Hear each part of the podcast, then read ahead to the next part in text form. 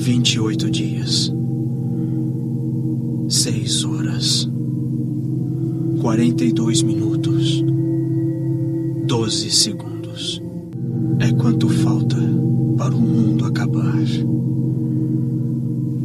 Por quê?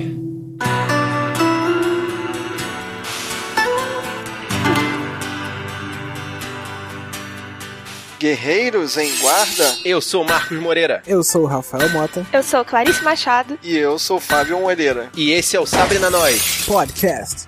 Hum.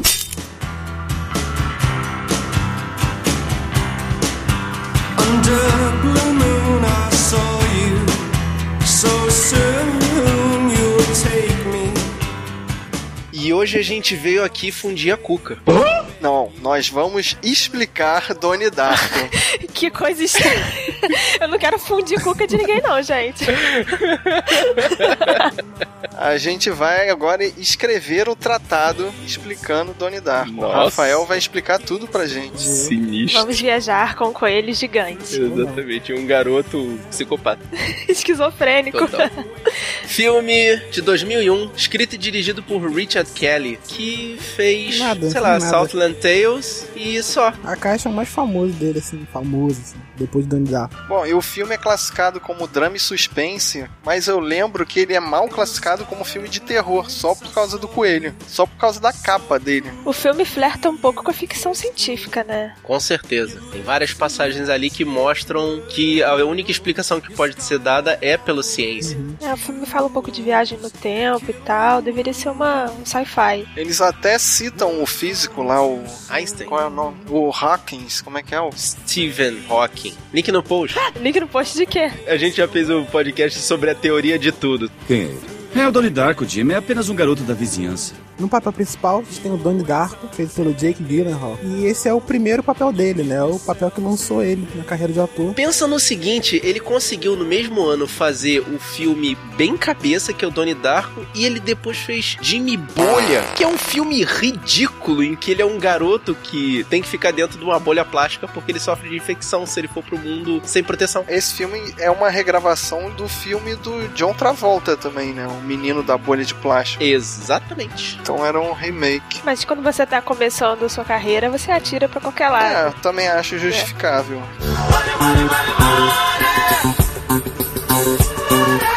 E Donnie Darko não foi um sucesso. Ei, foi sim. Não, não foi. Foi de bilheteria na época, mas virou um sucesso de DVD. Virou um sucesso cult. Filme pra debater. E também fez o dia depois de amanhã, O Segredo de Brokeback ontem. Zodíaco. Pô, Zodíaco é Zodíaco é maneiríssimo, muito cara, bom. vai ver. Dura muito, mas caraca, é muito maneiro. Príncipe da Pérsia, aquele filme excelente. É, o que que se faz pra ganhar dinheiro, né? Os Suspeitos e O Abutre, que a gente já falou e fez um podcast. Link no post. E fazendo a irmã dele, a Elizabeth Darko, a gente tem a irmã do Jack Gyllenhaal na vida real, a Meg Gyllenhaal. Eu só lembro dela no Cavaleiro das Trevas. Ela é a Rachel. Ah, eu lembro dela bem, bem novinha no Sorriso de Mona Lisa, que o filme era com a Julia Roberts, que ela era uma das alunas. Eu ia falar que eu vi ela no Vingadores agora, dois, mas, mas não é. Eu confundo ela com a Elizabeth Olsen pra caramba.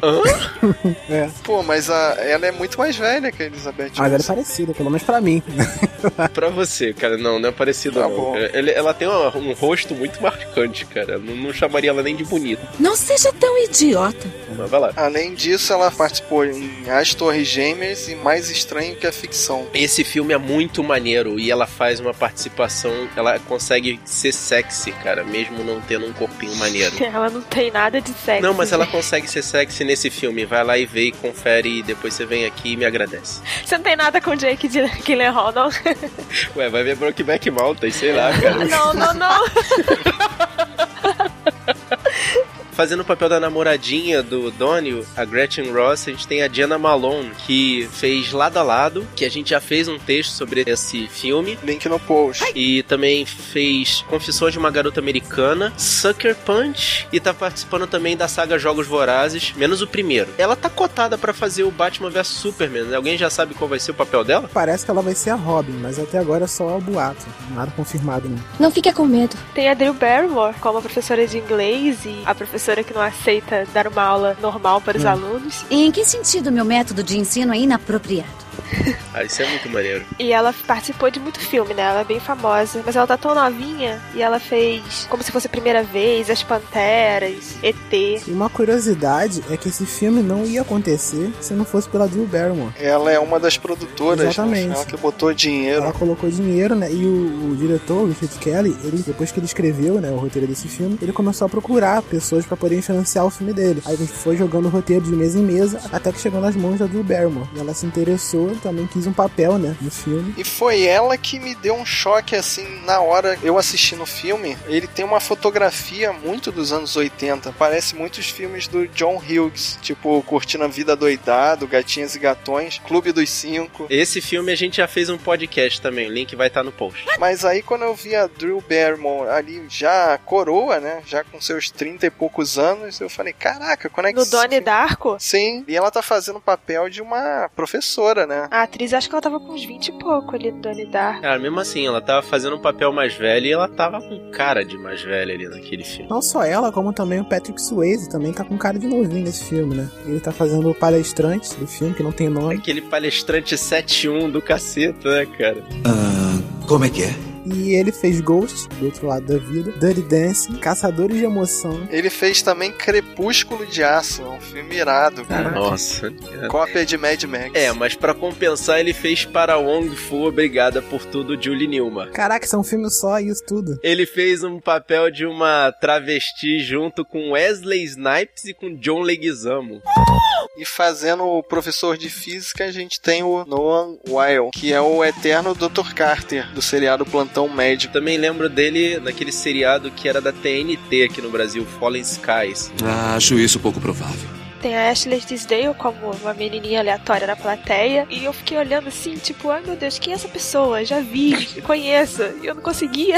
É, rapaz. E eu fiquei com essa sensação com o Seth Rogen, que eu não reconheci de primeira, assim. Ele faz o papel de um dos bullies, um dos caras que ficam sentados lá atrás zoando. fundão, né? É, a galera do fundão. E vale destacar a trilha sonora do filme. Tem bandas assim do final dos anos 80, início dos anos 90, muito bacanas. Tem o In Excess, o Tears for Fears, o Duran Duran, Echo and the Bunnymen. Você tem bandas que hoje são consideradas cult, né? Indie, e tocam no filme. É, como é o nome da outra banda? Eu esqueci a banda do. do... Oingo Boingo. Toca o Oingo Boingo? Toca, cara, toca Dentro Oingo do? Boingo dentro do Tá filme. agora no fundo aí. E faz sentido, é assim, encaixa com o momento do filme em que ela é tocada, inclusive. Qual é que eu deixei passar? Stay. Quando aparece na tela escrito falta um dia para o fim do mundo, aí ele abre a porta da cozinha e começa a tocar. Don't you go? Won't you stay with me one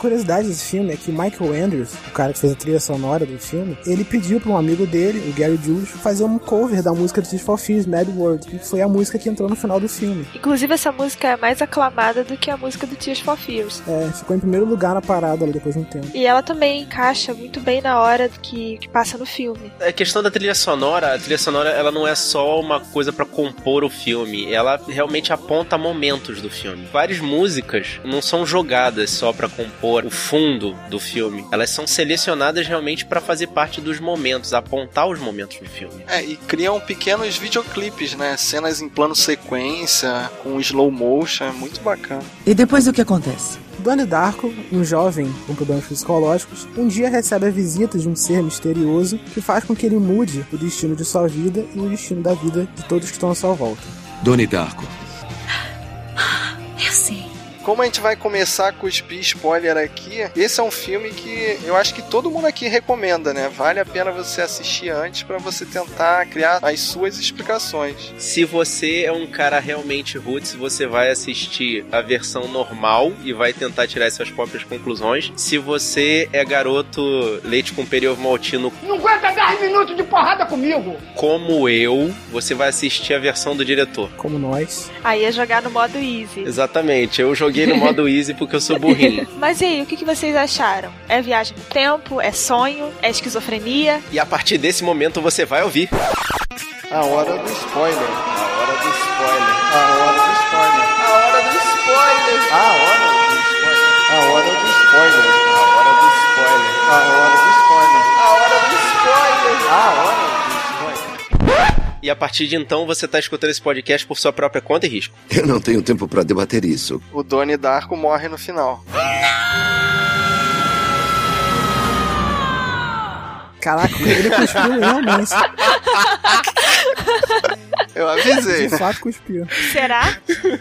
Será? Não, ele morreu. Ele efetivamente Foi o morreu. que vocês entenderam. Não, não, não, não, não. Ele morreu de verdade no final. Não, tô brincando. Caraca, se isso é discussão também. Caraca, já é, já ia jogar tudo fora aqui. Exatamente. Qual foi o filme que você viu, Clarice? Peraí. Tá demais.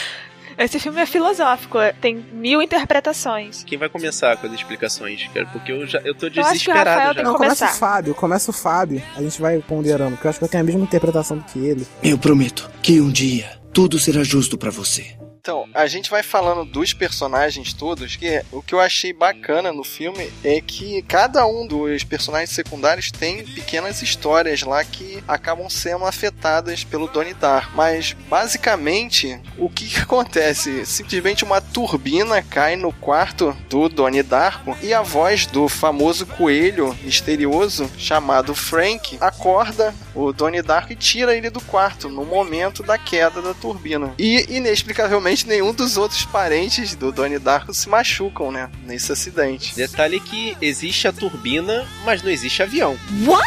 Aí começa a viagem, né? Porque ninguém sabe de que avião caiu. Aparecem os caras da FAA, que é a. Força Aérea Americana. E vocês repararam que tem um gordinho de moletom vermelho que aparece umas duas ou três vezes no Sim, filme? sim. Ele também é da Força Aérea Americana. Né? É, aquele cara é creditado como da Força Aérea, tipo, ele tava bem discreto ali, né? pois é. Por que tá usando essa fantasia idiota de coelho? Por que está usando essa fantasia idiota de homem? O Frank é o motivo porque o Donnie Darko sai da cama, certo? Na minha teoria, o Frank tira ele da cama pra poder salvá-lo. Não o, o Donnie Darko, mas o coelho. Pra salvar a si próprio. Sim, porque na minha cabeça, a minha teoria maluca é que aconteceu alguma coisa no futuro, o Frank morre e de alguma forma o espírito do Frank volta no tempo até aquele momento ali da turbina do, do Donnie Darko Uhum. e ele salva o Donnie a fim de que ele modifique o futuro, de que ele faça com que o Frank não morra, que efetivamente acontece. Uou, uou, uou, uou. Mas eu acho que o lance do Frank não é nem ele morrer. É porque o filme explica que quando a turbina do avião ela cai de fato na casa do Donnie Darko, se cria uma outra realidade, que é a realidade que passa durante o filme inteiro, que é a realidade do universo tangente, né? Que ele explica no filme. E, e nessa realidade, as coisas ficam tão estáveis que tudo tende a acabar, tende ao final do mundo. E o, o, o Frank, na verdade, ele tá ali pra poder salvar o mundo, pra poder explicar ao Donnie e dar a direção pro Donnie pra que ele salve o mundo. Aí é que tá o negócio. Quando eu escutei o Frank falar pro Donnie que o mundo ia acabar, não era para o mundo, mas para o Donnie. Não, não, o mundo é, o mundo ia acabar. Que o mundo iria acabar no sentido de que o, o Donnie ia morrer. Então, pra ele, o mundo vai acabar. Qual é a motivação do Frank de salvar o universo tangente e o universo original? Fica como? Porque no universo tangente, né, é um universo instável, um universo que com certeza o mundo ia acabar. Só que ele colocando na cabeça do Donnie que ele tem que morrer, como é o que acontece no final, ele salvaria o mundo, ele pararia um ciclo, né, que sempre acontece quando o Frank não segue o que tem que ser seguido. São as coisas que acontecem durante o filme. Mas vão por partes aí. O Donnie, ele quis que esse mundo paralelo não acontecesse porque ele viu que o mundo ia acabar ou ele só queria salvar a namorada dele e, no caso, a mãe e a irmã que estavam no avião? O Frank ou o Donnie quer salvar a namorada dele? O Donnie, né? I'm sorry, what were you saying? O Donnie estava preocupado com a humanidade toda, com toda a realidade, ou ele só queria salvar as pessoas que ele gostava, que no caso eram a namorada e os familiares dele que estavam no avião? Ele, desde o início do filme, ele tá preocupado com a humanidade. Tanto que, nas duas realidades, a irmãzinha dele pequena morre. Porque se você for ver, Não. sim, ela morre nas duas realidades. Porque nada impede que ela vá pra viagem. Ela não vai, claro que não. O que o Donnie muda é a mãe dele ir na viagem. Ele interfere nesse fato, da mãe dele ir na viagem. Agora, Não, mas você pode interpretar que não teve mais a dança, né? Ou que a menina não foi mais competir. por quê? Porque caiu a turbina e matou o Donnie. E aí tudo fica parado a partir daí. Tudo não acontece, vamos dizer. Mas isso não, não interfere diretamente no fato da garota não dançar mais, entendeu? Tipo, o filme explica que isso não interfere diretamente. Ele interfere diretamente, sim, na mudança de não ir a professora e a mãe mãe dele, interfere no, no- em todas as coisas que o Donnie faz, né? Tanto pra pegar o palestrante, né? Incendiar a casa do palestrante, é, jogar água na escola. Então, e o superpoder do Donnie? Porque eles falam lá que era impossível cravar um machado naquela escultura. Como é que o, o Donnie Darko tem super força ali? Não foi o Donnie. O que o Donnie fez foi cravar o machado no cano de água pra poder vazar a água lá e inundar a escola. Quem cravou o machado ali foi o Frank. No way! Tanto foi ele que escreveu no chão. Se você for comparar a escrita do Frank, na hora da festa, no final do filme, de Halloween, o Frank que escreve na- na- na, Na lousa da geladeira. E a caligrafia é a mesma. Exatamente. Mas é difícil explicar esse lance da força do Frank sem explicar o livro. Mas então o Frank existe fisicamente? Ele é o namorado da irmã do Donnie. Mas ali na hora que ele tá influenciando o Donnie Darko, ele já tá morto, né? Que quando ele tira a máscara, ele Não, tá existe um momento do filme em que existem dois dele. Naquela parte final do filme, tem o Frank morto, que atormenta os pensamentos do Donnie, e o Frank vivo, o namorado da irmã dele. É, o Frank atormentado é uma coisa metafísica. Assim, porque é complicado explicar essa. Não é um espírito, né? É uma coisa, é um, sei lá. É, é uma coisa meio Deus Ex Machina, tanto que ele atua em determinadas partes. Que é ele que, na minha, meu entendimento, foi ele que cravou o machado na escultura, entendeu? Ele escreveu no chão e ele não, em teoria, ele não existe. E se você voltar no tempo e livrar todo mundo de horas de dor e escuridão e substituir por algo melhor?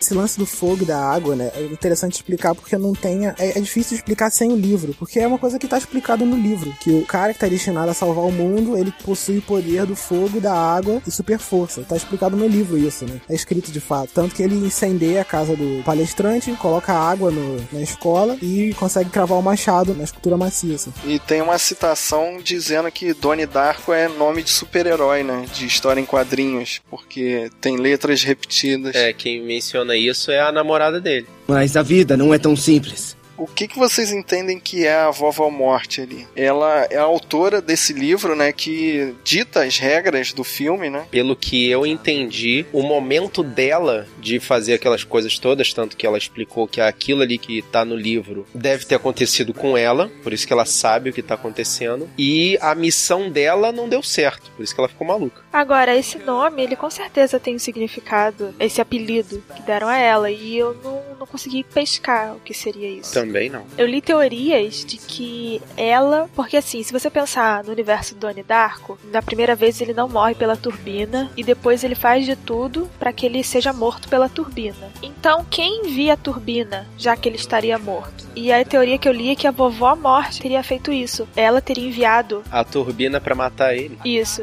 Porque no caso não tem como ele enviar a turbina porque ele já estaria morto. Ele envia a turbina, ele envia a turbina naquela hora que ele tá sentado no carro no final do filme. Na realidade, ele só assiste, né? Ele, ele Mas aí consegue. que tá.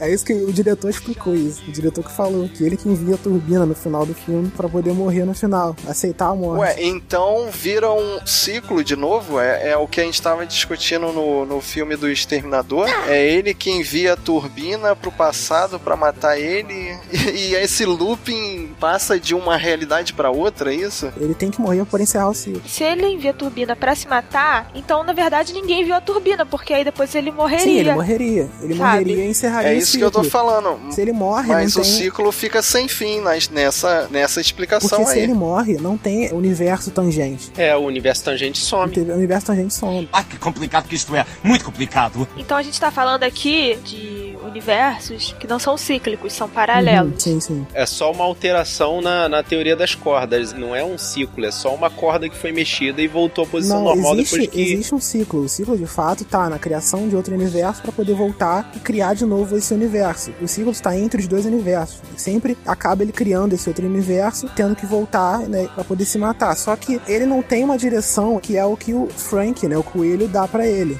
Donnie, o que Roberto Sparrow disse pra você? Que cada criatura viva na Terra morre sozinha. Outra questão sobre o direcionamento. Vocês perceberam que os dois professores ali, os dois professores principais, ajudam o Doni Darko também. Sim. A resolver o problema deles. Que inclusive, uma coisa que eu fiquei pensando é que são os dois professores mais destacados do resto da sociedade, do colégio, de tudo. São professores Pois é. modernos. É, são tem mais outro tipo novos, de- né? Sim, tem um tipo de pensamento mais assim. A parte da professora de inglês eu não entendi a influência dela. Agora, a do professor de física é, é gritante, porque mencionou a coisa de buracos de minhoca, viagem no tempo. Então, e tem uma passagem ali que fica meio esquisita. Tem um momento ali que ele pergunta, pô, eu quero saber mais sobre isso. Aí o professor responde, pô, se eu continuar a nossa conversa aqui, eu posso perder o meu emprego. Mas eu acho que o emprego que ele se referia não é o da O escola. emprego de ajudar ele, né? É. Ele tá, ele Eu vai acho que é por aí. What? Eu entendi como se fosse a escola, porque na hora que o Donnie cita sobre destino de Deus, é isso? Então as pessoas têm que seguir o destino de Deus. Ah, sim, o destino de Deus. É como se ele faz a teoria de que Deus já escreveu o destino de todo mundo e ele não tem a capacidade de modificar isso. Quando o Donnie cita isso, o professor fala: a gente vai ter que parar nossa conversa aqui, senão eu vou perder o emprego. Então eu achei que ele fosse um professor ateu. E como ele tá num colégio talvez conservador, ele não poderia falar isso com o Donnie. Eu acho que ele percebeu que o Donnie tá numa. de tentar mudar o, o futuro, tanto que o Donnie explica pra ele que ele consegue ver, é que é um dos poderes, né, que é dado ao Donnie, que ele sendo o cara do universo tangente, que é de poder ver qual é o destino das pessoas, né? Tanto que o professor explica pra ele que se as pessoas podem ver o seu destino, elas vão ter essa opção de mudar ou não. Ah, projeção astral que sai da barriga da galera. Exatamente, né? Esse é o destino Exatamente, de esse é o Deus. destino de Deus. O comportamento agressivo de Donnie, seu crescente isolamento da realidade, parece ser devido à sua inabilidade em lidar com forças do mundo que de certa forma o amedrontam. Mas vocês repararam que foi ele vendo aquela seta no peito dele que ele chegou até a arma no armário dos Sim, pais. você vê que o Donnie ele não muda o destino dele. Ele tá ali numa missão. Ele, desde o início do filme, ele sabe o que tá fazendo e tá seguindo tudo que, daquilo que o, o Frank fala pra ele, pra ele fazer, entendeu? Mas essa aqui é a questão. Você voltou ao Frank de novo, tá vendo? É isso que eu tô falando. É, é o Frank que tá criando uma forma de se salvar. Mas sim, o Frank tá ajudando. Na verdade, o Frank tá ajudando ele a salvar o mundo. Frank mandou você fazer isso. Eu tive que obedecer, ele salvou a minha vida. E sobre a interferência da professora, Marcos, lá no final, quando ela é demitida, ela escreve na a palavra, né? Celador, que é a porta do porão da casa da vovó Morte. Que Caraca. era o local que eles foram lá pra se encontrar com o destino final, o- a motivação final pro Donnie Darko se entregar, né? Eu não sei se é uma um easter egg, sei lá. No livro que ela fala pra eles lerem, os garotos do livro também inundam uma casa, a casa do velho. Eles inundam a casa por dentro e tal, e depois é o que Donnie faz na escola. Na minha interpretação, a professora de inglês, ela só tá ali na história pra poder, para chegar nesse momento, entendeu? Que ele pergunta da celador. Não, é realmente a história que ela ensina aí na sala. Depois, realmente, o Donnie faz a mesma coisa que o livro. E depois ela escreve aquela palavra no quadro. Que é a palavra que tem um bom fonema, uma coisa assim. Ah, eles falam que é um autor de livros famosos fala que fez uma pesquisa em toda a língua inglesa e falou que a melhor combinação de palavras que existe é cellar door, que é portão do porão. No início do filme, o pai cita esse porão da casa da velha, dizendo que quando o pai era criança, ele já pensava em entrar nesse porão dela pra tentar roubar coisas, que é o que os dois delinquentes estavam fazendo lá. A vovó Morte, pra mim, na minha interpretação, ela tá ali como se estivesse também num ciclo. E que o ciclo dela vai se fechar quando ela encontrar essa carta. Por isso que ela fica todo dia indo lá no correio dela, abrindo, vendo se tem alguma carta. E o Donnie Darko conseguiu enviar a carta porque ele escreve na realidade que ele tá vivo, mas ele morrendo, ele não vai conseguir escrever a carta pra ela. Não, ele não escreve que tá vivo, ele escreve. Não, o que eu tô dizendo é que ele escreve a carta na linha temporal em que ele tá, Sim, que ele vivo. tá vivo. Ele escreve lá no 28º dia. Sim, na linha temporal que o mundo supostamente ia acabar. Sim, aí quando ele retorna e morre, a vovó morte acaba não recebendo a carta e voltando pro ciclo dela de esperar alguma coisa. Mas o ciclo da, da vovó Morte também terminaria na chegada dessa carta. A missão dela seria ali no final de parar o carro do Frank, entendeu? o Donnie Darko ele tá seguindo todas as instruções que o Frank dá pra ele. O lance dele entregar a carta, o lance de não dar o colégio, poder conhecer melhor a garota, você vê que tudo tem uma consequência também. Quando ele inunda o colégio, ele conhece melhor aquela garota. Quando ele coloca fogo na casa do palestrante, do pedófilo. pedófilo, as pessoas descobrem que ele é pedófilo. A professora da escola que defende ele tem que ir lá na defesa dele, que é no mesmo dia da apresentação da irmã dele. Ou seja, a mãe dele tem que fazer a função dela, né? Que é de acompanhar a irmã e voltar mais cedo, né? Ou seja, por causa da mãe, a garota volta mais cedo também, né? E o- por isso o avião dela, que é o avião que a turbina cai. Porque combina junto com a data que o Frank deu. Mas essa aqui é a questão, Rafa. O lance da carta me deixou confuso porque ela até recebeu essa carta e ela, tipo, leu a carta antes da realidade voltar ao normal e ela parou o carro do Frank. Sim, ela deu a carta pra isso, porque ela entendeu que isso era a missão dela. Essa parte eu até entendi, quer dizer, não, não entendi, mas eu aceitei numa boa. A, a parte que eu não entendo é a seguinte: o, quando o Donnie morre pela turbina, a garota é mostrada a Gretchen e a Gretchen, tipo, tá bem. Sim, porque ela não conheceu o Donnie. Ou seja, foi o conhecer o Donnie que começou a causar mal a ela. Sim, foi o conhecer o Donnie que fez ela, ela, ela morrer, entendeu? Se não fosse o Donnie, ela na sala de aula não ia sentar do lado dele. Donnie, eu tô com tanto medo e eu não paro de pensar que alguma coisa horrível aconteceu. E esse estar bem também é relativo, né? Porque ela tinha problema com os pais lá, com a mãe dela e o padrasto. Algumas coisas continuam, né? O fato dela ter problemas com os pais, entendeu? O fato da irmã pequena. Mas olha só, me explica, me explica isso. O Frank leva o Donnie a fazer coisas que dão errado pro Donnie, porque aí morre a mãe e a irmã, porque aí morre a namorada dele. Naquele universo que o mundo ia acabar. Exatamente por, pra não acontecer isso, pro mundo não acabar. Então, na realidade, o coelho ali, a entidade Frank, tá tentando convencer o Donnie a se matar antes da história acontecer, não seria isso? Eu, eu consigo entender assim, se você aceitar que a turbina vai cair, que a turbina voltou no tempo pra matar aquela pessoa especial ali, o Donnie conseguiu ter uma visão de 28 dias no futuro e viu que se ele não morresse, outras pessoas iriam morrer, outras pessoas que ele Exatamente. gosta. Ele, ele já viu todo o futuro ali. Aquelas visões que ele tem, ele vê o futuro. Então ele volta e desistiu. E desistiu de viver. Mas ele viu o futuro ou ele participou desse futuro e depois volta no passado? Essa é que é a questão que eles não mostram no filme. Você pode interpretar desse jeito, que ele conseguiu ver o futuro. Não, mas é uma falha do filme, eu acho uma falha do filme, porque ele explica isso, do fato dele ver o futuro, só no livro, na versão do diretor. Naquele livro também tá que ele pode ver o futuro, que ele também tem esse poder, né? Além de controlar o fogo e a água.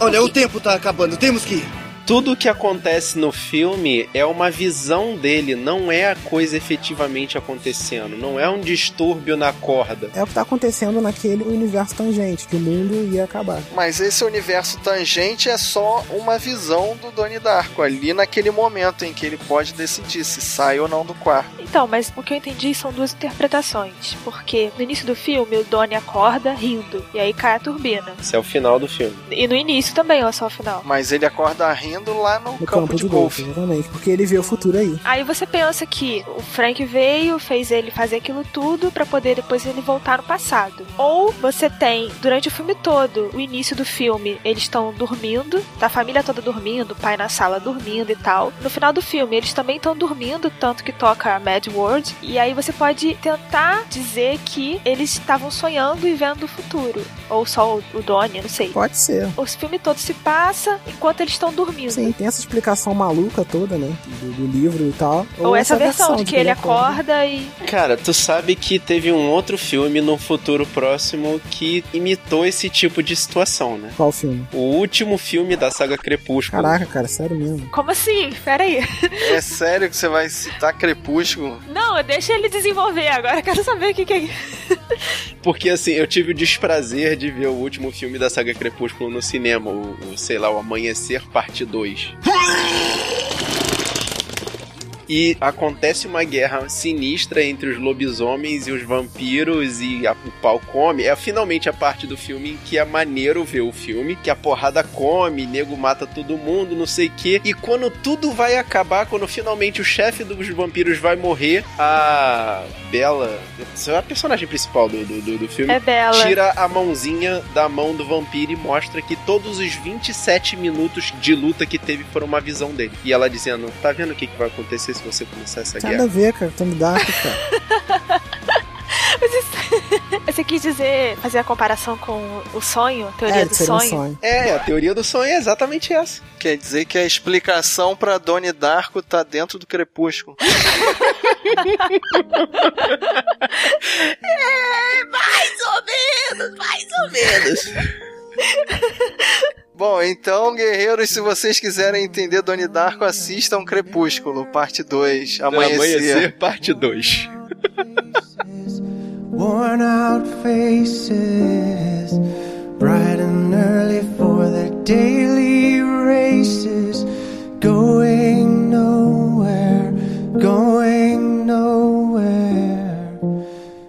é com essa conclusão triste que a gente vai deixando esse podcast na mão de vocês, amigos guerreiros. Vocês deixem a mensagem de vocês aqui no post do nosso podcast. Entra lá no site sabrinanois.com.br e deixa sua mensagem. Ou então, se você quiser falar com a gente reclamando dessa última observação, manda um e-mail pro sabrinanois.gmail.com. Eu sei o que você é, então fale. Você deve ter com certeza uma explicação melhor que a nossa, cara. Não é possível.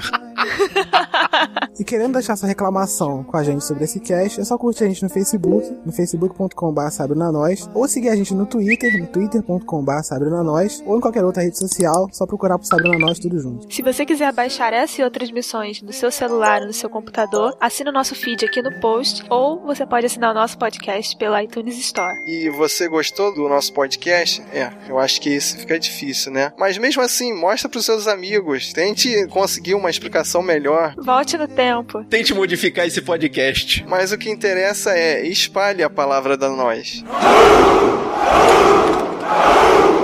Eu sou Fábio Moreira. Eu sou Clarice Machado. Eu sou a Vovó Morte. Não, eu sou o Rafael Mota. E eu sou o Marcos Moreira, que gosta de crepúsculo. E esse foi o Sabrina Nós Podcast. Very nervous, no one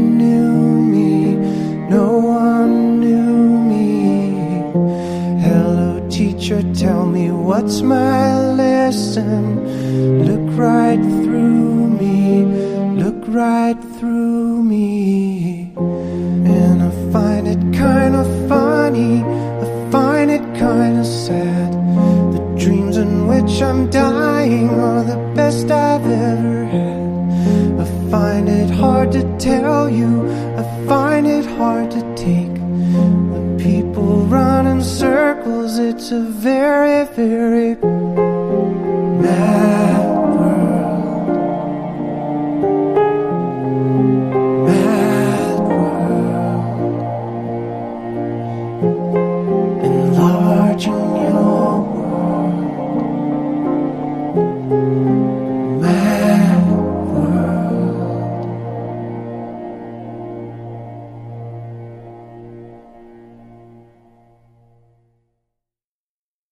A gente vai começar com os spoiler aqui, então. Então, a partir você- desse momento, Calma, você... caraca.